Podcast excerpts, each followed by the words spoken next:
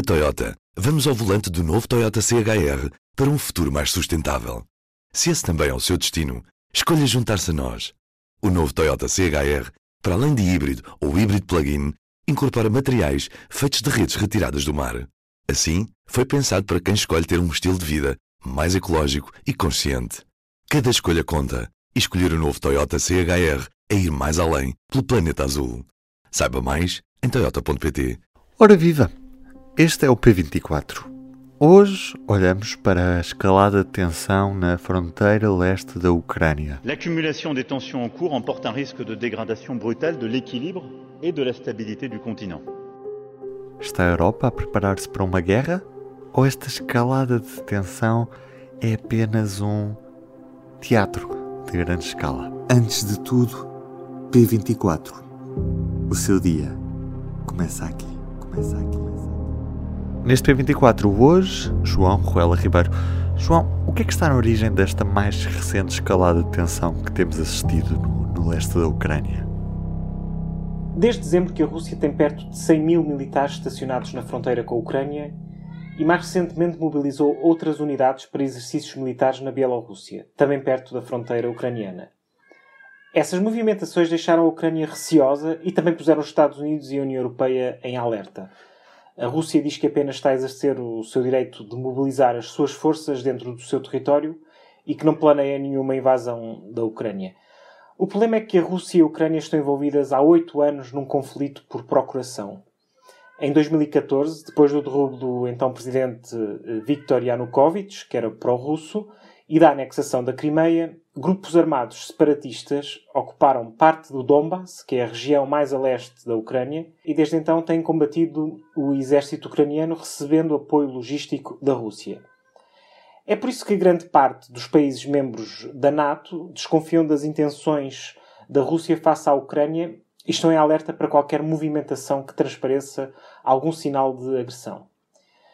A situação agudiza-se porque a Rússia, embora diga que não quer invadir a Ucrânia, tem feito chegar várias exigências aos Estados Unidos a troco da diminuição da tensão.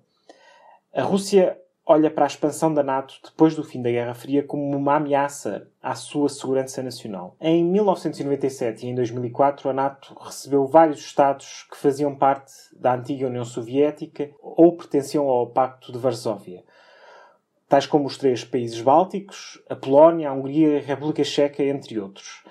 Em 2008, a NATO esteve perto de dar início ao processo de adesão da Ucrânia e da Geórgia, dois países que fazem fronteira com a Rússia e que pertenciam à União Soviética. O Kremlin ficou extremamente descontente com essa abertura, mas ao contrário do que tinha feito nas duas expansões anteriores, a 97 e a 2004, desta vez decidiu demonstrar o seu estado de espírito.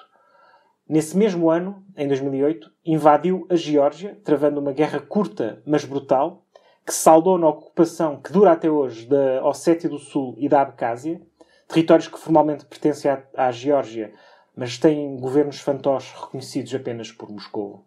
Essa forma de encarar a NATO e a sua aproximação ao leste continua a vigorar na Rússia e é uma das motivações para a tensão que se vive hoje.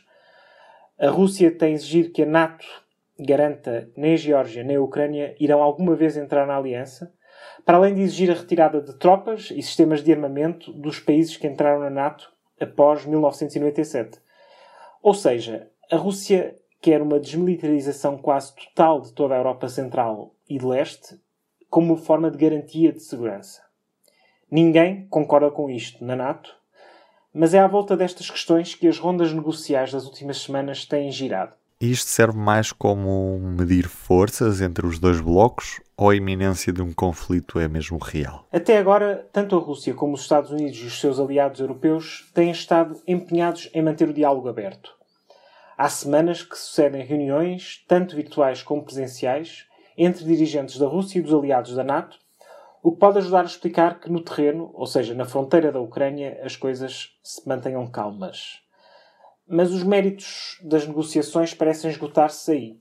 Os Estados Unidos já fizeram saber que as exigências da Rússia em relação à NATO são inaceitáveis, mas mostraram alguma disponibilidade em negociar outros aspectos da presença militar na Europa de Leste, embora Moscou insista que os pontos principais são aqueles que quer ver discutidos. Esta semana, Vladimir Putin recebeu o presidente francês naquele que foi provavelmente o encontro mais relevante até agora. O chanceler alemão também irá a Moscou e há a expectativa de que venha a ser marcada uma cimeira entre Putin e Joe Biden. A França, que detém a presidência rotativa do Conselho da União Europeia, quer assumir algum protagonismo na frente diplomática, sobretudo para afastar a perspectiva de que a Europa está ausente do debate. Uh, o encontro entre Putin e Macron foi longo, durou mais de 5 horas, mas produziu pouco de concreto, para além de promessas de que os dois lados querem a redução das tensões mas ninguém quer abandonar as suas posições negociais iniciais. Esperam-se dias cruciais, como disse Macron, mas o processo deverá ser lento e para a Rússia qualquer acordo terá de ser feito diretamente com os Estados Unidos. Uhum. E, e, que resultados é que têm tido estas últimas tentativas de conter este conflito através da via diplomática? A aparente possibilidade de uma, de uma invasão militar da Ucrânia tem sido a face mais visível deste momento de tensão, mas ninguém parece acreditar que a Rússia tenha interesse nesse desfecho. Embora lhe seja conveniente manter esse fantasma vivo. Desde logo porque os Estados Unidos e a União Europeia têm mostrado uma frente unida no que toca à promessa de sanções muito duras nessa eventualidade, que se juntam às que já existem desde a anexação da Crimeia. Na Alemanha, por exemplo, já nem se exclui a suspensão da atividade do, novo gasoduto Nord Stream 2, que liga a Alemanha e a Rússia e que teria um impacto profundo na economia russa e no, seu, no fornecimento de gás na Europa. Para além disso, a perspectiva de uma guerra aberta com a Ucrânia, um país com muitos laços históricos, culturais e sociais com a Rússia, não seria sequer popular entre os russos, de acordo com algumas sondagens. Da perspectiva de Moscovo, o mais racional seria avançar para um tipo de intervenção mais oculta, que fosse mais fácil de, de negar responsabilidade, como ataques cibernéticos ou um reforço do apoio militar e logístico dos separatistas do Donbass.